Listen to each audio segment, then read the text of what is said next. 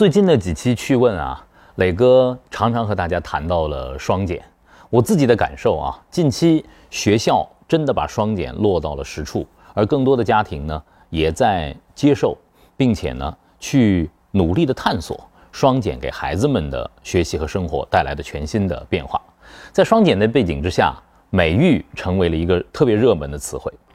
著名的艺术家慕容引刀今天来到了中学课堂。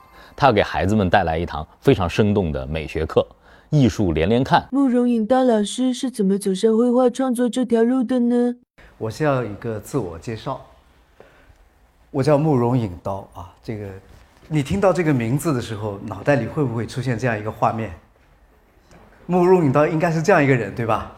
哎，这就是我期望的效果哈。我一直觉得我取这个名字，就是希望大家看到一个。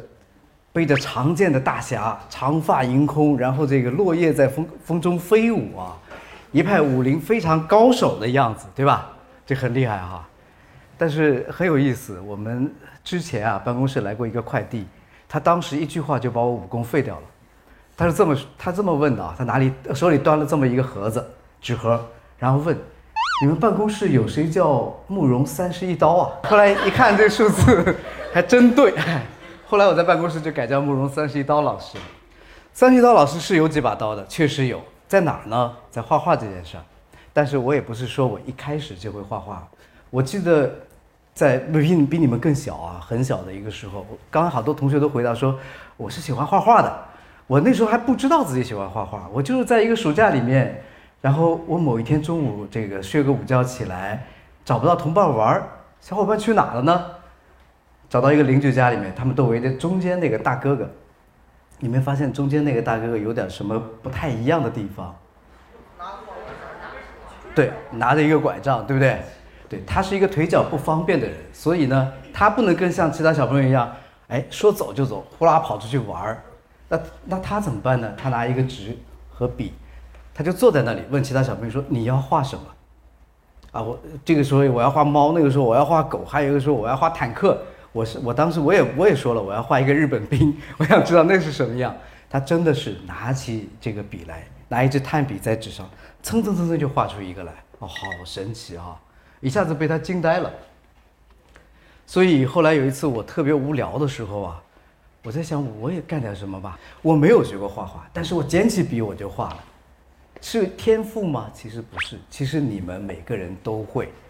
就当你心里笃信说我能够画出一个简单的几何形的时候，你发现它根本不复杂，对吧？这是我画画的一个当时的心情，说哦，但凡画画就特别开心。后来呢，长大以后，因为我学习成绩不好，所以我可能实现不了科学家这个梦想了。但是我真的一一直爱着画画这件事儿，所以我就去做了一个跟画画有关的工作。这个就是一个叫《忍者神龟》的动画片，对吧？好。我就是这个动画片电视片的执行导演，我们在，对，我们在做这样的工作。可爱的叨叨又是如何诞生的呢？所以有一天呢，我就站在我的办公桌前面，然后站起来看着窗外，我打望。当时我们在曹家渡那边啊，我就在十几楼，所以我就看着一张纸啊，窗外有一张纸，这不是好几张纸，就同一张纸，它只是在这样飘啊，起起落落的飘，飘的过程当中。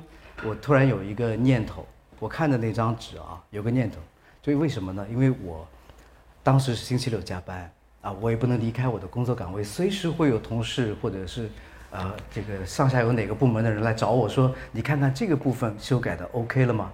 啊，所以会变成一个不能离开岗位的人。所以我看到这张纸，第一念头就是，我的人生还不如这张纸活得自由，我觉得不够自由。所以后来我就把这句话写下来，直接写在我的桌前的这个纸上哈。然后呢，我又画一只小狗，就是这只，看着也不是很像狗哈，因为它没见过这种菜刀一样的，对吧？就脑袋特别特别这个半圆形的啊。但是多年来我一直坚持说它是一只狗，所以大家也就认了，好吧？你说你说的有道理，啊，听你的，就是一只狗。啊，这只小狗呢，我给它起了一个名字，因为我叫慕容引刀，然后我就给它取个叫刀刀吧，我觉得它可以代表我。就我心里面有一个小人，这个小人可以代表我，我还把这个小人画出来了，哎，一下子我是不是就获得了一种非常棒的收获？我我可以表达自己了，对不对？下节课慕容老师又会带来怎样有趣的内容呢？让我们敬请期待。